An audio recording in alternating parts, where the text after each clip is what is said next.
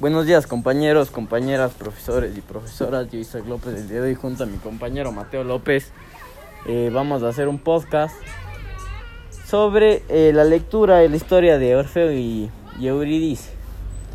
Todo comienza en un pequeño pueblo eh, infestado por dioses y en época de dioses. Que había un joven que tenía una voz y una habilidad para hacer música angelical. Entonces, eh, cada canción que tocaba la gente se, se, se volvía loca. Entonces, eh, un, era, era tanto así que un día estaba tocando sus canciones y era tan angelical su voz, tan, tan llamativa sus canciones, que los monstruos de los bosques eh, se empezaron a acercar solo a lamerle los pies. Y las aguas turbias del río se, se desviaban completamente para, eh, para, este, para, para escuchar su canto. Entonces, un día Orfeo estaba lavando su lira en, en un río, en un bosque, y se percató de que una ninfa lo estaba observando. Entonces Orfeo vio esto y dijo, eh, ninfa, no tengas miedo, acércate y puedo componer una canción para ti. Entonces la ninfa dudó, pero al final se acercó y Orfeo hizo una canción bellísima para ella. Y pasando el tiempo, fueron haciendo una relación, tanto así que se llegaron a casar.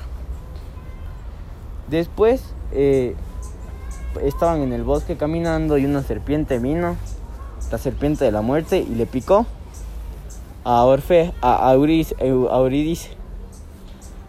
y le implantó la semilla de la muerte. Entonces Orfeo eh, fue a una barca y ahora viene la parte de mi compañero. Bien, resulta que como se murió su amada, este Orfeo eh, bajó, eh, cayó en una terrible desesperación, por lo que bajó al reino de las tinieblas. Y eh, ya en el reino de las tinieblas eh, habló con Plutón, que era el rey, que en este caso eh, le dijo que estaba desesperado porque no encontraba a su amada y que si, él se la podía devolver. Incluso, eh, inclusive le llegó a cantar una canción que a Plutón le llegó al corazón y sintieron que sus ojos se hume- humedecieron. Bueno, después de esto, Plutón dijo, está bien, me conmoviste porque nunca había escuchado una voz tan angelical como la tuya. Lo que dijo, vamos a hacer un trato. Plutón era como el, se podría decir como el diablo, el rey de las tinieblas. Entonces le dijo, Orfeo, verás, yo te devuelvo a tu amada, pero en todo el camino, que es un camino muy largo para volver al mundo de la luz, tú no puedes retroceder, tú no puedes voltear la cabeza a mirar para ver si tu amada te está siguiendo, porque en ese momento la vas a perder para siempre y ya no va, ya no va a poder estar aquí, ni, ni, poder, ni poder volver a verte porque va a desaparecer. Orfeo dijo, perfecto, me parece bien. Entonces, se selló el pacto con el, con el, con el Plutón y, y empezó el camino, empezó el camino, un camino largo de semanas, de días. Y tenía la intriga porque no sabía si su amada lo estaba siguiendo, si su amada lo estaba acompañando. Entonces, ya por el silencio, por la perturbación, Orfeo decidió voltearse ya casi llegando a casa. Y vio como su amada se, se, desapareció y se convirtió en humo y desapareció para siempre.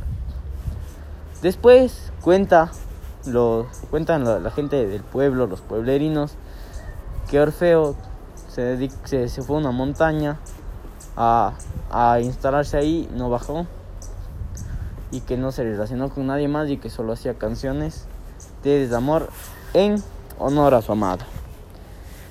Entonces, acá lo que podemos ver en esta historia es que es como una historia que al inicio se parece bastante a la de Adán y Eva. Es una historia que representa el amor, que representa el dolor, que representa muerte y, y representa en sí la, la- cuando la gente no tiene paciencia. Entonces se podría decir muchas gracias. Eh, nosotros somos Eh, Isaac López y Mateo López. un buen día.